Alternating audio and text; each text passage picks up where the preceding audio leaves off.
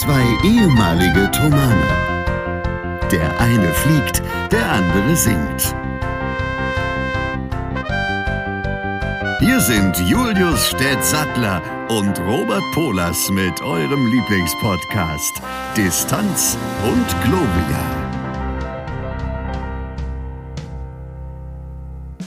Wolmirstedt. Herzlich willkommen zu einer neuen Folge Distanz und Gloria, Folge 28. Der Herr Stett sitzt mir gegenüber und trägt heute ein rebenfarbenes Hemd. Eigentlich ist ein Pullover, aber ist auch wurscht. Grüß dich, mein Lieber. Ich hoffe, dir geht's gut. Ja, mir geht's sehr gut. Ich bin, wir sind äh, zehn Minuten zu spät, acht Minuten zu spät saß ich am Tisch, weil ich mich gerade noch einmal hingelegt habe.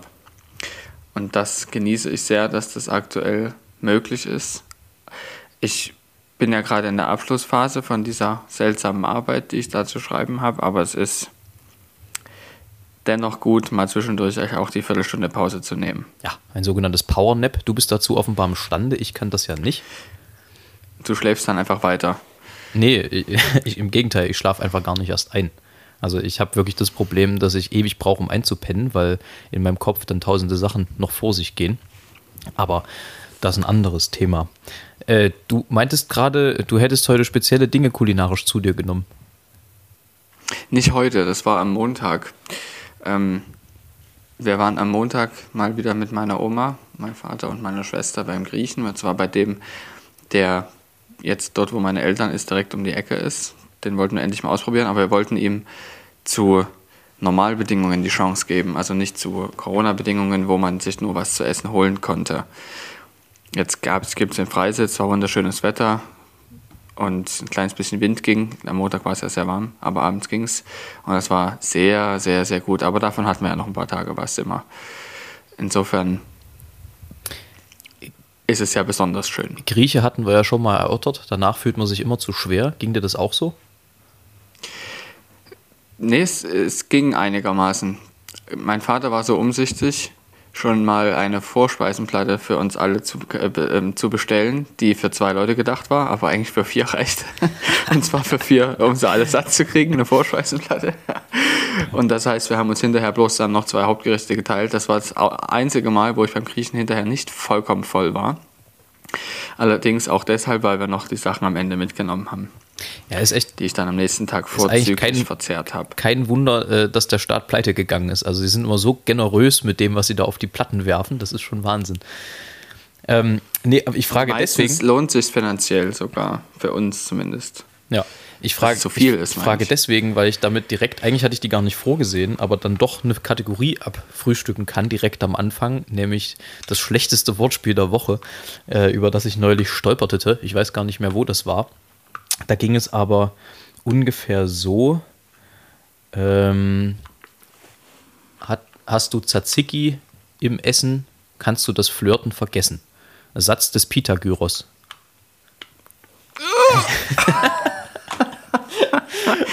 das Pythagoras. Sehr schön.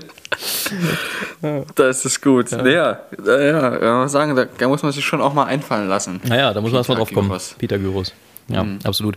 Äh, und in dem Zusammenhang, ich finde es, also wie gesagt, du trägst ein rebenfarbenes Hemd, äh, einen rebenfarbenen Pullover, einen, einen, einen Weinroten. Ja. Beere. Es ist schade, dass du mein T-Shirt nicht sehen kannst, weil da ist eine spezielle ja, Internetadresse drauf. Hast es mir, Genau, hast du es mir vorhin schon gezeigt. Ich möchte kurz mal eine, ein, bisschen in das Thema einführen. Okay? Ja, warte, warte, kurz, warte kurz. Äh, ich würde ganz kurz sagen, äh, was es für ein T-Shirt ist und vielleicht können, kann sich dann der eine oder die andere schon die Abkürzung äh, denken. Es geht nämlich um das Stockholm Early Music Festival, die uns dereinst mal ein T-Shirt äh, schenkten, bei dem wir gesungen haben. Und jetzt kommst du. Genau, ich führe jetzt noch etwas weiter in die Thematik ein. Es ist ja jetzt auch wieder die Grillsaison und da ist es grundsätzlich so, dass nicht nur gute Musik gehört wird, sondern auch sehr viel natürlich unterschiedliches Zeug, äh, Nahrungsmittel auf diversen Grillrosten geröstet werden. Deshalb heißt das übrigens auch Rost, ne? Oder Rösten. Und es kommt auch vor, dass dort Leute gewisse Grillsoßen dazu essen. Und eine dieser Soßen wird im Sächsischen ganz besonders ausgesprochen. Eigentlich gibt es auf dieser Website auch einen Schreibfehler. Es fehlt nämlich noch ein P. Das so nach und nach, wenn du jetzt nochmal den Titel dieses Festivals sagst, können die Leute sich auch vorstellen, was es für eine Website ist. Stockholm Early Music Festival. Die Rede ist natürlich von www.senf.se. Großartig. Einfach Und, großartig. Äh, äh, das, hat, das hat sich ja schon als, als äh, 50 Prozent des Folgentitels äh, bewährt, wie wir gerade festgestellt haben. Und äh, die zweiten 50 Prozent würde ich gleich am Anfang mit abfrühstücken, denn äh, ich finde ein Wort, was man im Sächsischen unfassbar oft hört, was ich sehr, sehr gerne mag. es ist eigentlich nicht ein Wort, es ist, warte, sind eigentlich vier Worte, die zu einem zusammengefasst werden. Nämlich, ähm, es ist so eine Antwort, wenn man fragt, wie war denn das oder das, dann ist das so ein, äh, naja, so ein Ausdruck von, ja, geht schon. Weißt du, worauf ich hinaus will? Ich weiß es leider noch nicht. Nee, erzähl mal. Kann man mal machen. Kann man mal machen.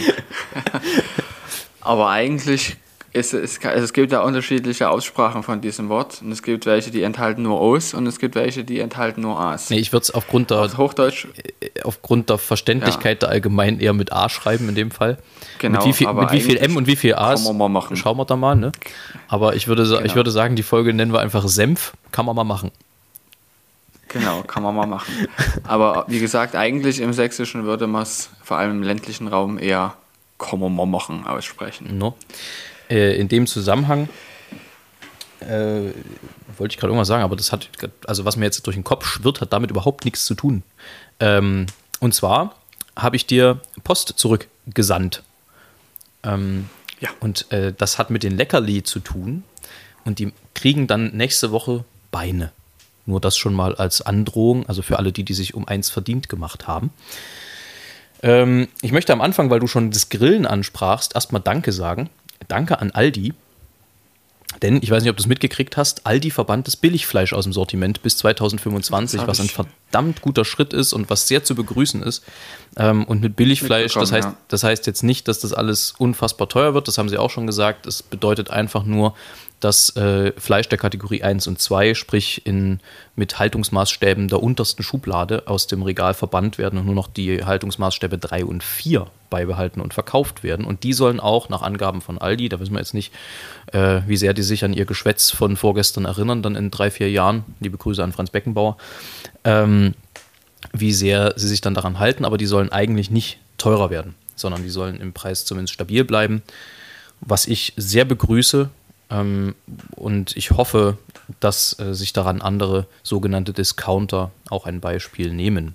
Ich weiß ja nicht, wie das bei dir so ist, aber ich denke mal, du wirst da sicherlich auch nichts dagegen haben, grundsätzlich.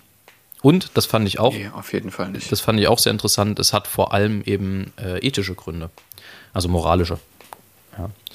Ähm, geht dann nicht irgendwie um Profit, Profitmaximierung oder um irgendeine Nachfrage, sondern offenbar scheint es Aldi da tatsächlich darum zu gehen, ähm, einfach die Standards der Haltung mit zu verbessern. Und das ist sehr zu begrüßen. Ich denke, ich denke dass sie ähm, sich ihrer Lage bewusst sind, ihrer Machtposition auf dem Markt. Und sie wissen, dass das, ich denke, jetzt kommt der nächste Punkt, um der noch ein kleines bisschen widersprechen, was die Profitmaximierung betrifft. Es wird irgendwann kommen, dass das irgendein Discounter macht. Und das ist allen klar. Und ich denke, dass Aldi eben der Erste jetzt ist, das anzukündigen und das zu tun. Und es werden sicher alle anderen folgen. Also sehr viele anderen werden folgen. Wer nicht folgt, wird äh, Shame ab, abbekommen müssen. Also wird einen Shitstorm abkriegen. Ähm, was ich eine sehr gute Entwicklung finde insgesamt, weil über den Konsum da sehr viel bewegt werden kann.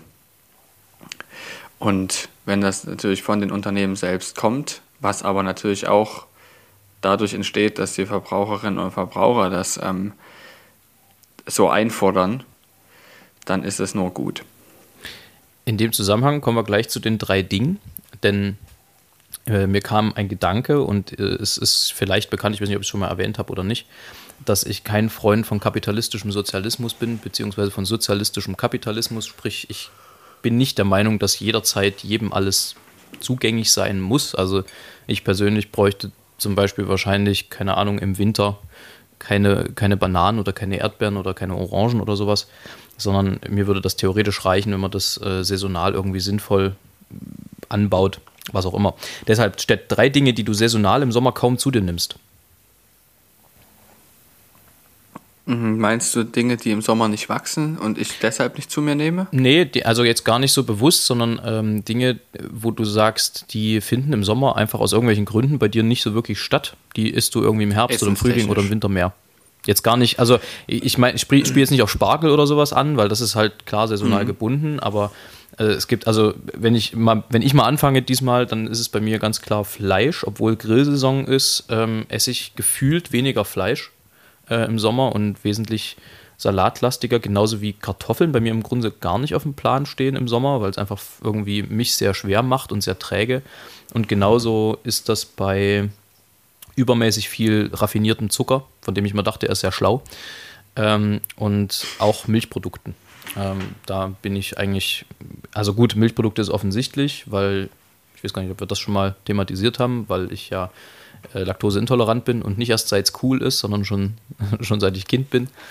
Ähm, und insofern findet das sowieso in Maßen nur bei mir statt auf dem Speiseplan. Aber das sind so Sachen, die ich einfach im Sommer im Prinzip, ohne das jetzt äh, aktiv zu meiden, außer bei Zucker jetzt vielleicht, ähm, die ich im Sommer im Prinzip noch weniger zu mir nehme als sonst im Jahr. Das ist eine sehr interessante Frage, auf die habe ich ähm, keine Antwort, weil ich darüber nicht nachgedacht habe. Ich habe das noch nicht beobachtet saisonal. Also ich beobachte sehr langfristig, was ich so esse, aber nicht saisonal.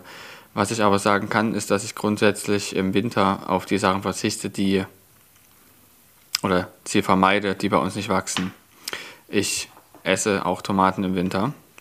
Die wachsen auch im Winter ja tatsächlich nicht bei uns, aber ich esse sie trotzdem gern. Und ähm, Erdbeeren zum Beispiel esse ich gar nicht im Winter, weil sie das, die schmecken auch überhaupt nicht.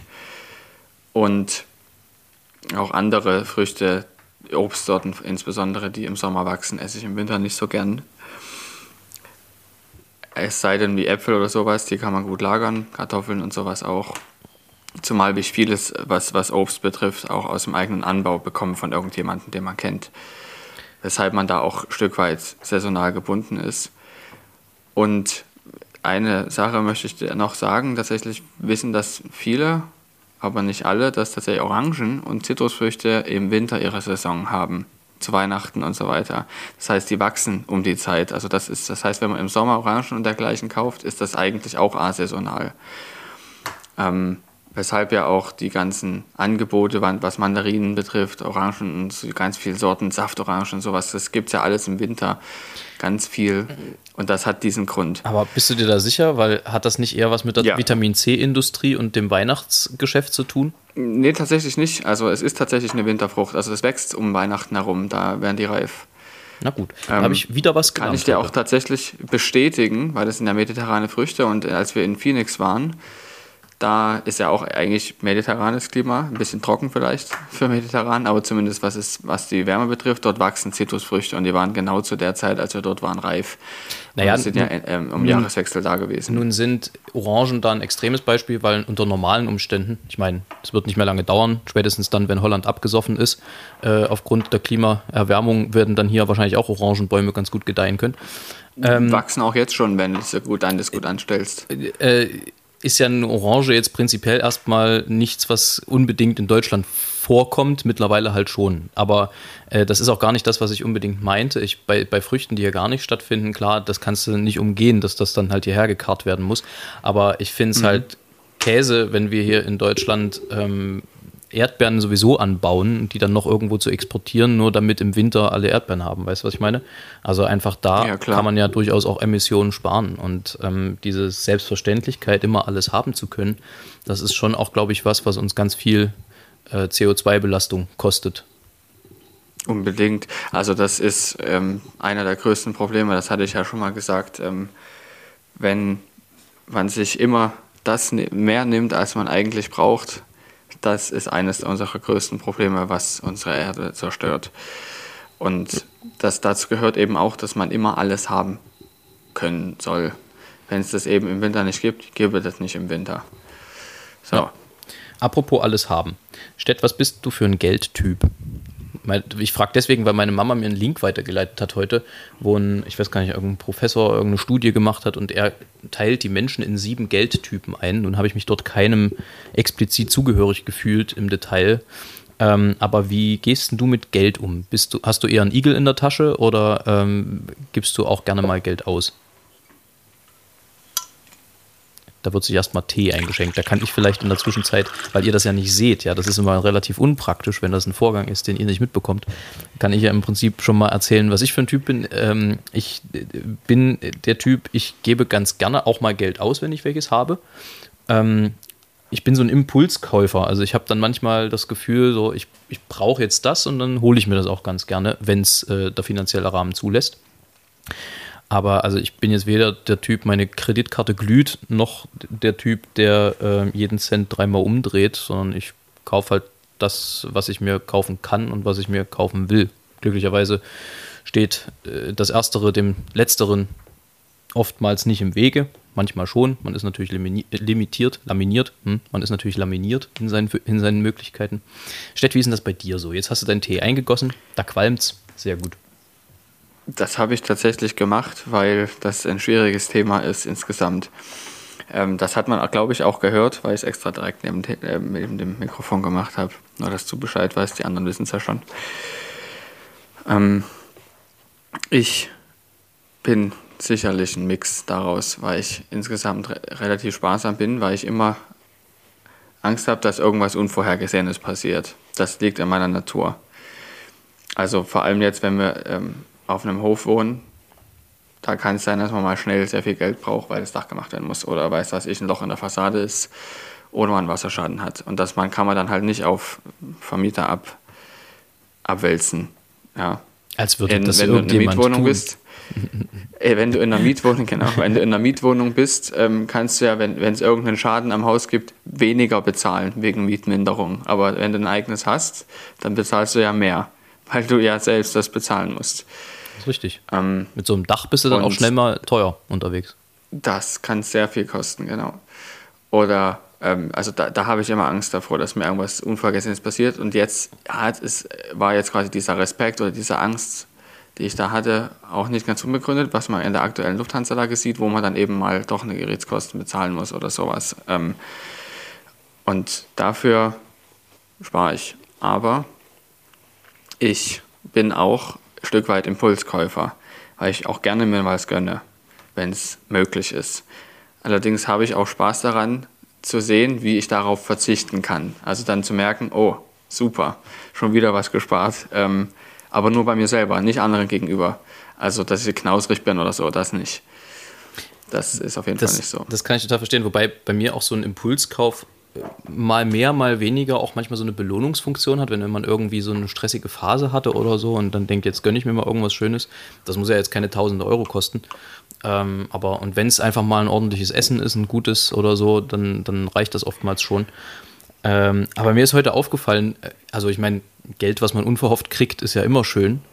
Aber äh, ich habe heute völlig unvermittelt eine Überweisung auf meinem Konto gesehen. Äh, und zwar hat die GEMA das erste Mal bezahlt. Ich habe das erste Mal GEMA-Geld gekriegt. Das war irgendwie sehr, sehr cool. Ähm, ich weiß, und was kannst du davon kaufen? Kaugummis? Nee, das hat sich, also das war gar Echt, nicht so ja. schlecht. Ja, das hat sich sogar rentiert, weil. Es wird ja immer gesagt, dass, dass das nicht viel ist. Ähm, naja, äh, das kommt ein bisschen drauf an. Also, was du für Musik hast. Also grundsätzlich, wenn ich das richtig auf dem Schirm habe, wird ja ähm, die sogenannte E-Musik, die ernste Musik, ähm, etwas besser bezahlt als die sogenannte U-Musik, die Unterhaltungsmusik. Ähm, aber unsere Weihnachts-CD zum Beispiel hat ein Arrangement von mir drauf und die wurde ganz gut gespielt offenbar. Und ähm, da habe ich mich sehr gefreut über einen kleinen, einen kleinen Zuschuss, was jetzt natürlich in der aktuellen postkoronalen Phase, nennen wir sie mal, also denn ähm, lange ist Corona nicht mehr. Wir machen euch jetzt mal ein bisschen Hoffnung. Ähm, natürlich. Wir als Experten. Ja, wir, wir als Experten. ähm, hilft natürlich, also hilft das natürlich sehr und man freut sich auch einfach sehr, mal zu sehen, dass einfach auch mal aus einer anderen Ecke noch was kommen kann.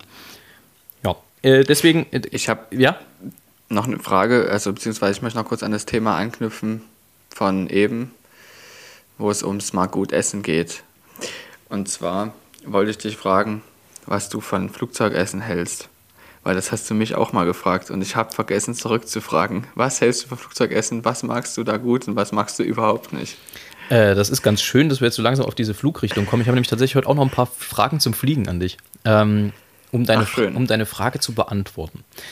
Ich finde eigentlich, dass Flugzeugessen oftmals besser schmeckt, als sein Ruf ihm vorauseilt. Aber tatsächlich. Unter sein Aussehen. Wie bitte? Und das Aussehen, ja, das stimmt. Oder sein Aussehen.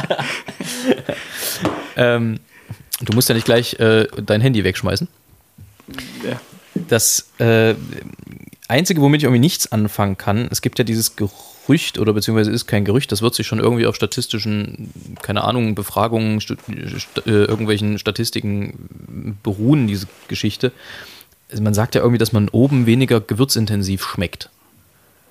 Das kann ich irgendwie nicht bestätigen, weil ich finde tatsächlich relativ viel Essen im Flieger überwürzt. Also, Das liegt daran, dass es überwürzt ist. ja, aber ich glaube, das kommt aus diesem, aus diesem Gefühl heraus, oben schmeckt man schlechter. Vielleicht ist das auch so bei manchen Leuten, aber ich habe nicht das Gefühl, dass mich das betrifft irgendwie. Oder vielleicht ist es dann, meinen sie es auch dann auch einfach sehr gut, aber oftmals ist mir das einfach zu salzig dann und, und ähm, dementsprechend. Aber grundsätzlich muss ich sagen, ist Flugzeugessen jetzt nicht das Riesenproblem für mich. Ich kann mich aber noch an eine Japan-Reise erinnern, Ja. oder war es Korea, wo wir mit dem Chor geflogen sind und da gab es Kimchi im, im, im Flieger. Und die ganzen Thomas erkannten das nicht ähm, inklusive mir. Und Kimchi ist so ein vergorener Rohkostsalat, um es mal irgendwie so ein bisschen greifbar zu, zu, zu beschreiben. Ähm, es hat einen sehr, sehr speziellen Geschmack, um es mal ein bisschen zu beschönigen. Und ich kann mich an viele Gesichter erinnern, die dieses Kimchi probierten und sich bis in, äh, in, in, in, an alle Poren verzogen, weil äh, es einfach, also ich glaube, es hat den wenigsten geschmeckt. Ja, das war im Übrigen auch die Reise, die mir Sushi für sehr lange, ähm, leider für sehr, sehr lange unbrauchbar gemacht hat. Weil das selbst bei, ich, bei sehr, sehr gutem Sushi es mir sofort schlecht wurde. Das liegt an einer Sache, die ich mittlerweile glücklicherweise überwunden habe. Und zwar, dass der Rückflug von dieser einen Japan-Reise ähm, enorm turbulent gewesen ist. Die Landung in Frankfurt, ja wirklich die stärksten Turbulenzen, die ich als Passagier erlebt habe. Sehr gut, du nimmst mir schon wieder eine. Frage vorweg. Auch nicht nur als, Das, äh, ja, äh, gleich, äh, auch nicht nur als Passagier. Das will ich kurz erklären, dann darfst du gleich fragen zu den Turbulenzen. Ähm, es ist, da gab es nämlich auch Sushi und es gab das ganze, die ganze Zeit vorher in Japan Sushi und ich habe das so gerne gegessen und ich habe es natürlich auch im Flieger richtig viel gegessen und da war es mir so schlecht. Ich musste mich nicht übergeben oder so, aber ich war mir war es wirklich sehr, sehr schlecht hinterher nach dem Flug und ähm, deshalb konnte ich dann kein Sushi mehr essen. Für sehr viele Jahre wurde es mir sofort schlecht, wenn ich Sushi gegessen habe. ja, das kann ich sehr Ganz nachvollziehen. blöd, aber jetzt geht's wieder. Ähm, das, der, das Gute an Sushi ist ja, es ist roher Fisch.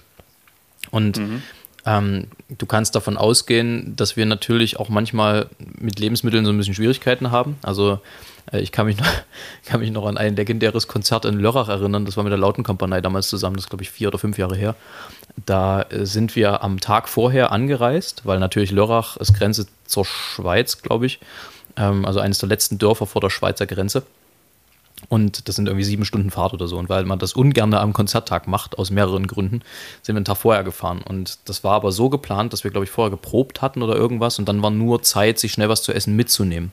Und ich erinnere mich, dass, äh, dass einer von den anderen und ich, ähm, wir uns Döner geholt hatten, beziehungsweise so, so Lamajun oder sowas und das mitgenommen hatten. Und irgendwas muss da gewesen sein. Auf jeden Fall auf der Hinfahrt gegen Ende fing dann äh, der Kollege an, sich das Essen nochmal durch den Kopf gehen zu lassen. Und ich hatte, hatte dann eine der schlimmsten Nächte meines Lebens. Ich habe wirklich, mir war kotzübel, ich konnte aber nicht kotzen, das ging nicht. Ich habe geschwitzt wie sonst was. Und irgendwann äh, brach dann doch die Dämme. Das war aber schon so um sechs oder so, um sechs, um sieben. Und an dem Tag danach, also an dem Tag war dann halt noch Konzert. Ne? Also das, ich sah halt aus wie so eine lebende Leiche. Aber die Erfahrung hat gelehrt, es geht immer irgendwie. Irgendwie kann das Konzert immer stattfinden am Ende. Egal, was vorher war. Aber das sind so Geschichten. Und äh, in dem Zusammenhang war das, glaube ich, hat Daniel das erste Mal, der ja Mediziner ist, gesagt, es gibt einen entscheidenden Vorteil, wenn man Sushi isst und rohen Fisch. Denn wenn der schlecht ist, das merkst du innerhalb von einer halben Stunde. Eine Fischvergiftung, das, äh, das bahnt sich seinen Weg noch, noch bevor es richtig angekommen ist. Insofern, Ja. äh, das ist immer ein ganz gutes Indiz bei Sushi. Ähm, nee, meine, meine Frage war nämlich, die du mir ein bisschen vorweggenommen hast, was ist so deine, aus Passagiers, Passagiersicht natürlich, äh, pilotentechnisch äh, ist ja noch ein bisschen ausbaufähig, dein, dein, deine Erfahrung. Ähm, aber was ist aus Passagiersicht, Passagier, so ein schweres Wort, ähm, eine deiner schlimmsten Erfahrungen gewesen? wir machen ja, wir machen ja, um dir noch ein bisschen Zeit zum Nachdenken zu geben, wir machen ja ein bisschen. Nee, also, Achso, das ist die, die du erzählt hast. Auf jeden Fall. Okay. Also das ist die. Es ist aber auch gleichzeitig eine der interessantesten gewesen, weil für mich ist ja umso interessanter, je mehr es wackelt, was viele nicht nachvollziehen können. Nee. Da ich aber weiß, dass das sicher ist, ist es, ist es dann für mich sehr interessant. Und ich finde das faszinierend, wie dieses Flugzeug das einfach einfach aushält und es überhaupt kein Problem ist, so eine Turbulenz aus, auszuhalten. Also es ist natürlich in der Entwicklung ein Problem, aber wenn das Flugzeug einmal fliegt, ist es für das Flugzeug sowas von überhaupt kein Problem. Ja. Und ähm, dann gab es noch ein anderes Erlebnis, da, war, da waren wir auf dem Weg nach Südamerika und in, ich weiß es nicht, es gab leider re relativ blähendes Essen vorher bei uns zu Hause und das war blöd. Weil ich nämlich mitten in der Mitte saß und es ist halt wirklich, ich habe das ja schon mal erklärt, wenn man ähm, im Flugzeug ist das mit den Plänen noch kritischer, weil es ja. ja durch den Druckunterschied sich auch die Gase im Körper ausbreiten. Also sagen wir mal, nicht ausbreiten, sondern sie vergrößern ihr Volumen. Ähm, und ja, dann überlegst du quasi zwei Stunden vor Ende des Fluges, wächst du jetzt den, der neben dir sitzt noch, oder sagst du, wartest du die zwei Stunden noch? Und es waren aber nicht nur zwei Stunden, sondern es zog sich ganz schön lange dann noch. Und das war auch sehr unangenehm. Und da weiß ich jetzt Gangplatz ja. auf Langstreckenflügen. Ähm, ich habe tatsächlich drei, die ich ganz kurz zum Besten geben wollen würde, wobei zwei davon sehr schnell gehen. Eine ist ein bisschen ausführlicher, aber dafür auch mit Abstand die, die krasseste von den Geschichten. Also das eine ist tatsächlich, glaube ich, der Flug. Ich glaube, es war einer der Flüge nach Hongkong. Ich weiß jetzt nicht mehr welcher genau. Es kann einer mit dem Chor gewesen sein oder einer, den ich mal bei einem, bei, einer, bei einem Konzert hatte. Ähm, es war einer mit dem Chor, ich kann mich erinnern. Da, das war übel, da gab es richtig miese Konsequenzen, äh, Konsequenzen, wie sagt man? Turbulenzen. Mein Gott, ich kann heute echt nicht reden, das ist furchtbar.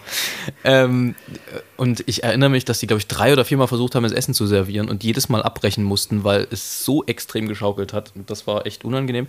Dann auf der Südamerika-Reise, die du gerade schon angesprochen hast, war es der Flug, ich glaube, nach Brasilien, nach Sao Paulo. Da sind wir mit TAM oder TAP geflogen. Ich bin mir gar nicht mehr ganz sicher. Ich glaube, es war TAP sogar. Tam, Tam. Oder Tam. Ist mit Tam geflogen. Und da gab es diesen ja. einen Moment, das war, glaube ich, auch ein Langstreckenflug, wenn ich mich richtig erinnere. Und da gab es einen Moment, wo die, glaube ich, einfach die Motoren ausgemacht haben oder irgendwas gemacht haben und es wurde auf einmal sauleise im Flugzeug. Es wurde dunkel, die haben das Licht ausgeschalten und dann fing auf einmal an, so Heimatbilder über den Bildschirm zu laufen, wo so irgendwelche ja, Kinder dort durch die Gegend und ich dachte, jetzt ist vorbei, weil jetzt wollten, wollen sie nochmal, dass die, dass die Leute nochmal äh, ein bisschen Zuhause-Feeling kriegen. Ähm, stellt sich aber raus, dass die wahrscheinlich, keine Ahnung, dann geglitten sind. Ich weiß gar nicht, machen das eigentlich so Langstreckenflieger überhaupt, dass die gleiten?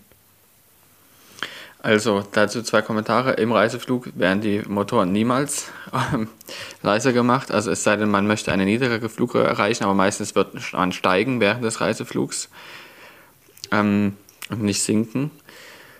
Und das kann sich so anhören, wenn die Klimaanlage ein bisschen runtergefahren wird. Was zu einem Zeitpunkt sich das so anfühlen kann, ist auch, wenn der Reiseflug äh, beendet wird, also wenn der An Sinkflug beginnt. Da kann es sein, dass die Motoren mal relativ niedrig laufen und das sich so anfühlt. Ähm, und warum das Licht ausgemacht wird, das wird tatsächlich deshalb gemacht, damit die Leute schlafen können, damit sie sich an die neue Zeit ähm, gewöhnen können und so weiter und so fort. Und also aus heute deshalb dann auch solche aus heutiger genau. Sicht, aus heutiger Sicht ergibt das ja auch irgendwie alles Sinn. Aber damals hat es mich ein bisschen überfordert, äh, die, die, ja. die Menge an Ereignissen, die ich nicht einordnen ja. konnte. Und dann, aber genau das ist es auch, was die dritte Anekdote einfach wirklich, wirklich schlimm gemacht hat im Moment selber. Und zwar. Kleinen Moment, ja. ich will noch kurz antworten auf die andere Sache mit dem Gleiten. Ja, es ist das Ziel, aus dem Reiseflug bis zur Landung nicht Gas zu geben. Das ist das Ziel. Ähm, das ist natürlich unter normalen Continuous Descent Operation nennt sich das dass du quasi nicht nochmal ähm, Gas geben musst zwischendurch, sondern einfach wirklich die gesamte Energie, die du hast, wie wenn ich quasi mit dem Fahrrad vom hohen Berg direkt in das Fahrrad, in die, in die Scheune rolle, wo ich wohne oder was weiß ich. Genauso soll es eben beim Flugzeug auch sein, weil du dann am wenigsten Sprit verbrauchst. Das ist aber schwierig im normalen Betrieb, weil du ja die Anflüge hast mit ganz vielen anderen noch. Ähm, daran wird aber sehr viel geforscht und das versucht man zu schaffen. Ich habe es bis jetzt einmal äh, miterlebt wo wirklich erst kurz vor der Landung wieder Gas gegeben werden musste. Und das ist schon sehr gut, also so soll es sein. Jetzt kannst du. Merci. Danke für diese Ausführung. Jetzt weiß ich Bescheid. Äh, und zwar war das ein Japan-Flug der letzten Jahre. Das muss 2017 ein Rückflug gewesen sein, glaube ich. Genau, ich glaube, das war der Flug von, keine Ahnung, Tokio nach Frankfurt oder so. Und wir saßen, es war ANA. Ähm, und wir saßen im Flieger. Ähm, Wolfram und ich hatten das Glück, vorher in die Lounge gedurft zu haben. Das heißt, wir hatten ein bisschen was getankt und saßen dann in der Premium Echo vorne. Ähm, und äh, es war im Prinzip kurz vor Touchback. Also kurz bevor das Flugzeug Richtung, Richtung äh, Dings gezogen wird, Richtung, wie sagt man, Startbahn gezogen wird. Pushback. Pushback, Pushback ja, meine ich doch. Das, ja. Mhm, ähm, ja. Und äh, naja, wie soll ich sagen, auf einmal ging es Licht aus, die Rechner fuhren runter und der Motor ging aus. Komplett. Und es war Zappenduster und Totenstill im Flieger. Und Wolfram und ich haben uns angeguckt, ähm, muss das so? Wir wollen doch eigentlich gleich weg. So, und dann sahst du als erstes, wie das Licht wieder anging, dann irgendwann, das hat, keine Ahnung, 30 Sekunden gedauert oder so. Dann fuhr Linux vor unseren Augen auf diesen Bildschirm wieder hoch. Also du hast das erste Mal, also ich habe das erste Mal überhaupt gesehen, womit diese Bildschirme da laufen, mit denen du da die ganze Zeit ähm, irgendwie, keine Ahnung, irgendwelche Filme guckst oder daddelst. Ähm, und dann merktest du auch, wie die Motoren langsam wieder angingen. Und sie, sie waren noch im Begriff anzugehen. Da passierte das gleiche nochmal, da ging alles wieder aus. Ohne dass irgendjemand wusste, was war. Es war Totenstille im Flieger. Wir waren die Einzigen, die halt dadurch, dass sie ein bisschen, also ähm, Spaß hatten in der Lounge, sich wahnsinnig einen abgegiggelt haben da und aber eben auch aus so einer totalen Unsicherheit heraus. Ich glaube, wir sind den ganzen Japanern da tierisch auf den Nerven gegangen. Ähm, aber das war, also, das habe ich noch nicht erlebt. Und dann sagte ein Steward, der, glaube ich, an einem Deutschkurs irgendwo mal peripher vorbeigelaufen ist, ähm, dass äh, sie irgendwie ein Problem mit den Motoren hätten und der Pilot würde jetzt das Flugzeug nochmal neu starten. Also sie würden jetzt nochmal ausmachen und wieder neu anmachen. Und äh, wenn das nicht funktioniert, würden wir das Flugzeug wechseln.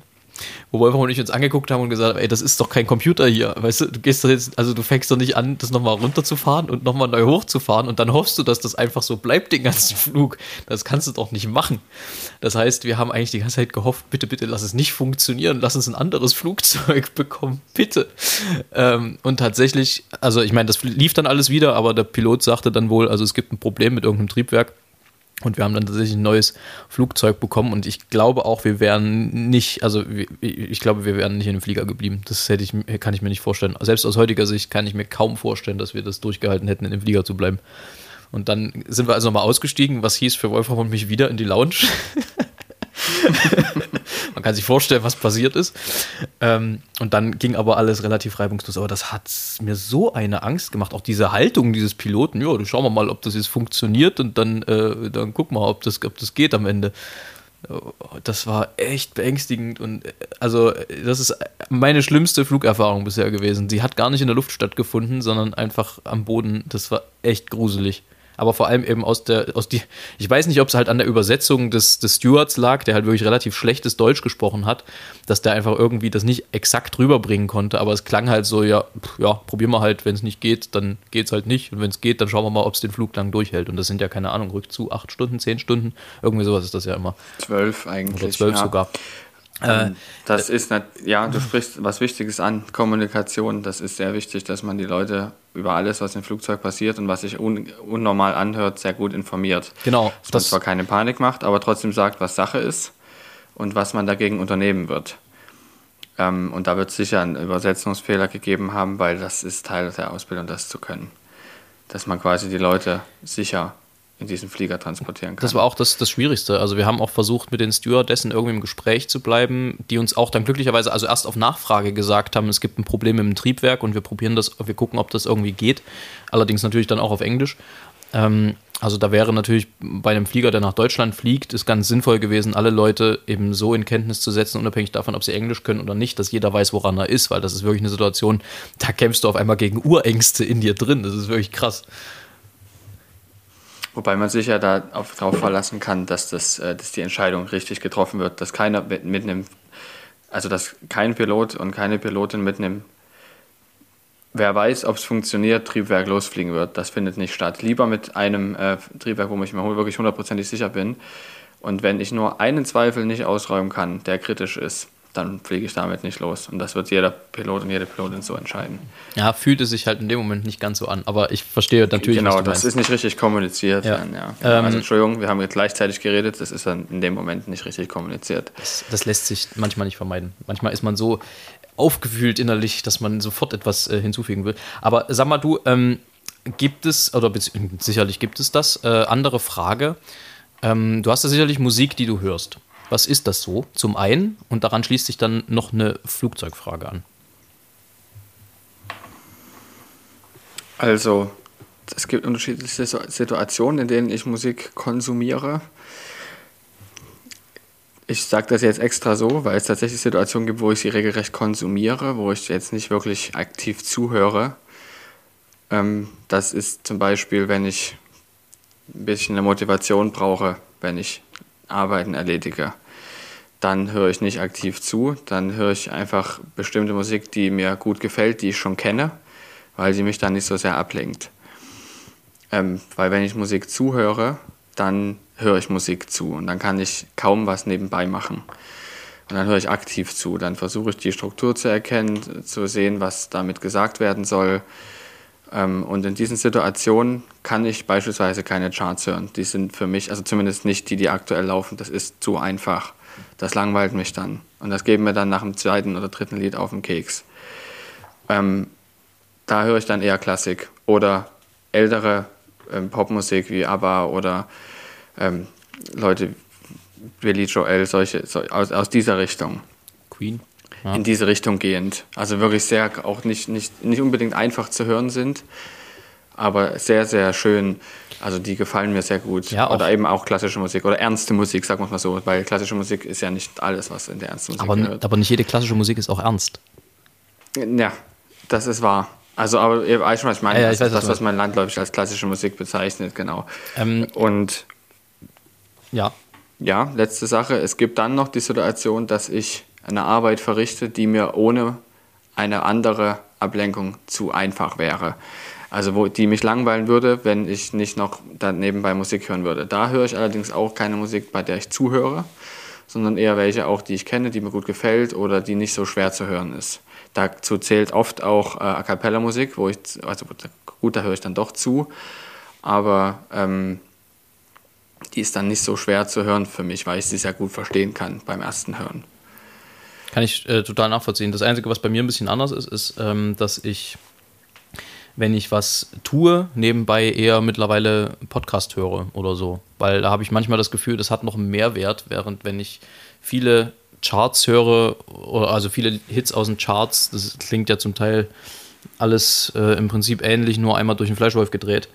Ähm, das kickt irgendwie nicht. Ähm, und ich verstehe das total, was du meinst. Also ich bin auch ein Typ, ich kann klassische Musik und im Speziellen dann nicht, wenn es komplexe klassische Musik ist. Und ich würde im weitesten Sinne Jazz zum Beispiel auch zur klassischen Musik zählen, weil die, ja. die, äh, die Vorgaben und die Striktheit in den, in den Dingen, die manchmal beim Jazz ein bisschen freier wirken, ist aber schon vorhanden. Und die Struktur und so, da gibt es schon einfach klare Richtlinien, die auch zu sein haben.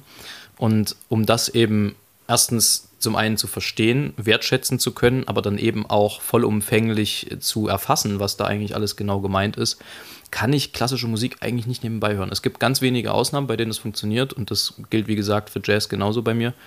Ähm, das, dafür muss ich es aber entweder sehr, sehr gut kennen oder ähm, jetzt mal auf Deutsch gesagt, es interessiert mich jetzt nicht so en Detail. Das kommt selten genug vor, aber manchmal gibt es einfach Musik, wo ich sage, da, da, muss ich jetzt nicht unbedingt äh, die musikalische Struktur verstehen. Da zählen zum Beispiel so 20er Jahre Schlager oder sowas dazu, die ja auch ganz gerne klassisch mit Big Band oder so äh, gesungen werden. Das kriegst du dann halt irgendwie mit, wenn du es nebenbei laufen lässt. Aber so prinzipiell klassische Musik kann ich genauso wie du auch nicht äh, nebenbei hören. Anschlussfrage: Darf im Cockpit Musik laufen? Nein, darf es nicht. Also nein, ähm, das das ist verboten. Also aus dem Grund, dass es ablenkt. Ja. Alles, was ablenkt, ist im Cockpit grundsätzlich nicht erlaubt. Grundsätzlich zumindest. Es gibt Ausnahmen. Natürlich, das hatte ich auch in einer Podcast-Folge schon mal erwähnt, ist es so, dass du insbesondere auch auf Langstreckenflügen Techniken haben musst, um aktiv zu bleiben im Kopf. Nichts einzudösen oder gezielt einzudösen, um hinterher wieder aktiv zu sein. Mhm. Und ähm, da ist es natürlich auch erlaubt, sich zu unterhalten. Aber es gibt zum Beispiel bei vielen Fluggesellschaften, unter anderem auch bei der größten deutschen, die Ansage, dass du unterhalb von 10.000 Fuß, also etwa drei Kilometern über dem Boden, nicht mehr privat reden darfst. Also Silent Cockpit nennt sich das. Dass du dann wirklich nur noch den Flug äh, betrachtest. Ach, krass. Den aktuellen Anflug. Guck an. Ähm, und das haben viele Airlines so. Insbesondere auch was den Endanflug betrifft. Darüber habe ich gar nicht mehr gesprochen, weil das ist die kritischste Phase des Fluges. Und ähm, da gibt es gar keine Ablenkung. Also das ist nicht erlaubt im Cockpit. Ah, es ja. sind im Übrigen auch Dinge wie Zeitschriften und sowas eigentlich nicht gedacht. Also natürlich auch da gibt es Ausnahmen, aber das ist zum Beispiel auch nicht erlaubt. Also mal so ganz entspannt, während der Autopilot weiterfliegt, das Sudoku rausholen und ein bisschen Kreuzworträtseln ist dann nicht so gern gesehen. Das findet bestimmt statt. Also das weiß ich tatsächlich ehrlich gesagt nicht. Das habe ich noch nie gesehen. Ähm, aber einzig ist es, soweit ich weiß, nicht so gedacht, richtig. Verstehe. Du sag mal, du hast das ja jetzt nun ein paar Mal gemacht schon, also du hast, bist ja schon ein paar Mal geflogen. Wie lange dauert denn, bevor du ins Cockpit steigst, so die Flugvorbereitung, sprich eine Routenplanung, eine Wetterplanung etc. Kannst du das ungefähr beziffern? Wie lange man, also jetzt mal angenommen, ja. du fliegst, du fliegst von hier nach Mailand, wie lange würde die Vorbereitung auf den Flug dauern? Also wenn du jetzt bei einer Airline arbeitest, die eine eigene Flugplanungsabteilung hat, geht das relativ zügig, weil du früh dieses Briefing für den Flug hast. Du kriegst den ganzen Flugplan schon. Du gehst Ach, das heißt, die geben, die geben dir nur die Daten durch. Genau, du gibst ah, ja. den, ja, den, die, damit musst du den ähm, Flight Management Computer noch füttern. Das ist heutzutage noch so, dass man das nicht einfach rüberziehen kann. Ähm, und dein Electronic Flight Bag musst du auch, also der Computer, der im Cockpit ist, der dir die ganzen Karten anzeigt und so, den musst du, da musst du das auch noch rüberziehen. Ist das Ding wirklich? Und dann besprichst du natürlich noch ja. Heißt das Ding wirklich elektronischer so. Flugsack? Ja, Electronic Flight Bag heißt es. Geil. EFB. Und die, dann gehst du natürlich, jetzt kommt das Wichtigste, da alles nochmal mit dem, mit dem anderen Crewmitglied, mit deinem Partner und deiner Partnerin, die dann noch im Cockpit ist, alles nochmal durch. Von Anfang bis Ende und das machst du auch in den verschiedenen Flugphasen noch. Also je nachdem, wie lang der Flug ist, kann es ähm, halbe Stunde dauern, Viertelstunde, eine Stunde, zwei Stunden. Okay. Beim Langstreckenflug dauert es natürlich länger, weil du ja. da auch das Wetter nochmal ganz genau betrachten musst. Also auch, wie es, weil das ja zwölf Stunden sind, da musst du dir noch viel mehr über das Wetter angucken, vor allem wenn es ein Transatlantikflug ist zum Beispiel, wo du die genaue Route, den genauen Einflug erst ähm, unmittelbar an der Grenze zum Atlantik bekommst, wie die genaue Route aussieht ähm, über den Atlantik. Das ist nochmal ein anderes Thema, kann ich später nochmal erklären. Ähm, Transatlantikflüge. Das heißt aber, das heißt aber, wenn du, wenn du im Moment planst du ja selber. Also du bist ja im Moment noch nicht bei einer Airline angestellt und du sollst das ja sicherlich auch lernen, genau. deswegen musst du das ja alles selber machen. Wie lange dauert das ungefähr? Mhm. Also diese Stundenflüge, die Also das kann ich, das kann ich für, also ich kann jetzt nur für die Schulflüge sagen. Ähm, da war es jetzt bei den Überlandflügen so, also bei Flügen, die jetzt nicht nur von äh, zum, zum Landen üben gedacht sind, sondern auch die, oder zum Notsituation üben, sondern wirklich auch zum Navigieren lernen und sowas. Ähm, Überlandflüge, also ein bisschen weiter weg. Die, da habe ich abends vorher die Flugplanung immer gemacht oder zwei Tage eher. Sehr viel vorher lohnt sich nicht, weil du die Windberechnung auch noch machen musst. Und dafür habe ich allein, um die Route ähm, zu bemessen, bestimmt die Stunde gebraucht und dann nochmal Windberechnung, nochmal ein halbes Stündchen und dann unmittelbar vor dem Flug ähm, mit dem Fluglehrer und meinem Teamkollegen gab es dann auch nochmal ein halbes Stündchen bis eine Stunde Briefing. Ah ja, also schon sehr ausführlich. Das war aber immer für beide Flüge gleichzeitig so. das Briefing. Okay. Ja. Verstehe. Ja, und dann kriegen wir doch so langsam die Kurve. Was heute ein bisschen gefehlt hat, war euer Urlaubsanteil hier. Ähm, vergesst nicht, ich will es nur immer mal wieder fallen lassen. Wir wollen nach wie vor erfolgreichster Podcast Leipzigs werden. Das bedeutet, teilt es mit eurem Hamster oder mit wem auch immer. Ähm, sagt es weiter. Mund-zu-Mund-Propaganda. Ja, es ist schlimm heute. Mund-zu-Mund-Propaganda ist nach wie vor die effizienteste Form der Werbung, habe ich mir sagen lassen. Deswegen äh, haltet nicht hinterm Berg. Wenn es euch gefällt, wenn nicht auch. Auch schlechte Werbung ist gute Werbung. Ähm, ist übrigens so ein alter Marketing-Spruch, ne? Deswegen, Bad News is Good News heißt immer, also Werbung ist immer gut erwähnt werden, in welchem Zusammenhang. Manche nehmen das ein bisschen sehr ernst, aber egal. Ja. Äh, aber um natürlich auch dem Sommer ein bisschen gerecht zu werden, der jetzt auch in den nächsten Tagen wieder einzieht, Stett, hast du Urlaub geplant? Ähm, ja, weil, wie gesagt, ich kann es nicht oft genug sagen, endlich, alle freuen sich, insbesondere meine Frau, dass ich nächste Woche meinen Beleg abgeben kann am Ende der Woche und danach werde ich erstmal auf jeden Fall eine Woche auch nicht Arbeit planen, sondern wirklich hier sein, Dinge auf diesem Hof machen. Aber zu Hause, Vielleicht also ein neues Parkett legen, Balkonien. sehen, zu Hause. Nee, wir fahren nicht weg, genau. okay. Schick, schick. Aus finanziellen Gründen und weil sie natürlich äh, das aktuell nicht so gut möglich ist wegen ihrer Arbeit. Verstehe. Ja, ähm, dann äh, kann man im Moment, äh, kann ich auch sehr empfehlen, ist äh, sehr unterhaltsam, sehr viele Laufstile beim Joggen wiedersehen. Ähm, das ist wirklich, also ich, ich es, ist, es, ist wirklich, es ist wirklich gut, weil da, davon gibt es wirklich, also denke ich, so viele, wie es Menschen gibt. Das ist wirklich wahnsinnig äh, witzig. Äh, einfach mal sich in einen Park auf eine Bank setzen und dann einfach gucken, wie Menschen laufen. Das hat ein bisschen was Voyeuristisches, aber ähm, es, ist, äh, es lohnt sich, ich verspreche es euch. Da gibt es wirklich alles Mögliche vom, vom Federer, also nicht Roger, sondern von dem, der immer so nach oben federt beim Laufen. Dann äh, gibt es die Leute, wo du, wo du beim Auftreten siehst, äh, oha, also wenn er nicht umknickt, grenzt es an ein Wunder irgendwann. Äh, Senk, alles, was da so gibt, kann man alles sehr gut beobachten. Auch schön ist immer, sind immer die Leute, ähm, die wo du das Gefühl hast, oha, das machen die Knie nicht ewig mit. Also da gibt es zig Sachen, kann ich sehr empfehlen, ist sehr unterhaltsam, wenn man einfach mal fünf Minuten hat äh, und sich ein bisschen, ja, einfach einen Überblick verschaffen will, was es da so gibt, einfach gerne mal eine, auf eine Bank setzen und mitmachen. Außerdem gibt es äh, Corona-bedingt, glaube ich, einen Babyboom, habe ich gelesen. Ähm, das äh, war ja zu erwarten und äh, ist auch offenbar genauso eingetreten, wie man das zu erwarten hat. Ähm, viele, viele Kinder wird es geben, viele äh, Corona-Kinder, was vielleicht ja auch ganz gut ist für unsere Gesellschaft, denn die war ja ziemlich äh, in die Jahre gekommen im, im Schnitt, wie ich hörte. Ähm, ansonsten habe ich hier, glaube ich, eigentlich alles. Äh, wir haben einen Titel, Empfehlung habe ich noch, nämlich äh, eine Band, beziehungsweise einen Song von einer Band, die besteht zum Teil aus ehemaligen, ich kann es gar nicht sagen, äh, glauben, dass ich das sage, aus ehemaligen Kruzianern und aus äh, ehemaligen Dresdner Kapellknaben.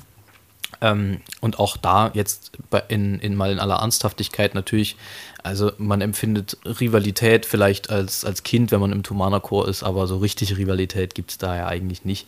Ähm, Im Gegenteil, man, man kann schon auch sich miteinander ganz gut unterhalten. Ich kenne so ein paar ehemalige Kruzis ganz gut. Die, das sind auch alles normale und anständige Menschen überwiegend.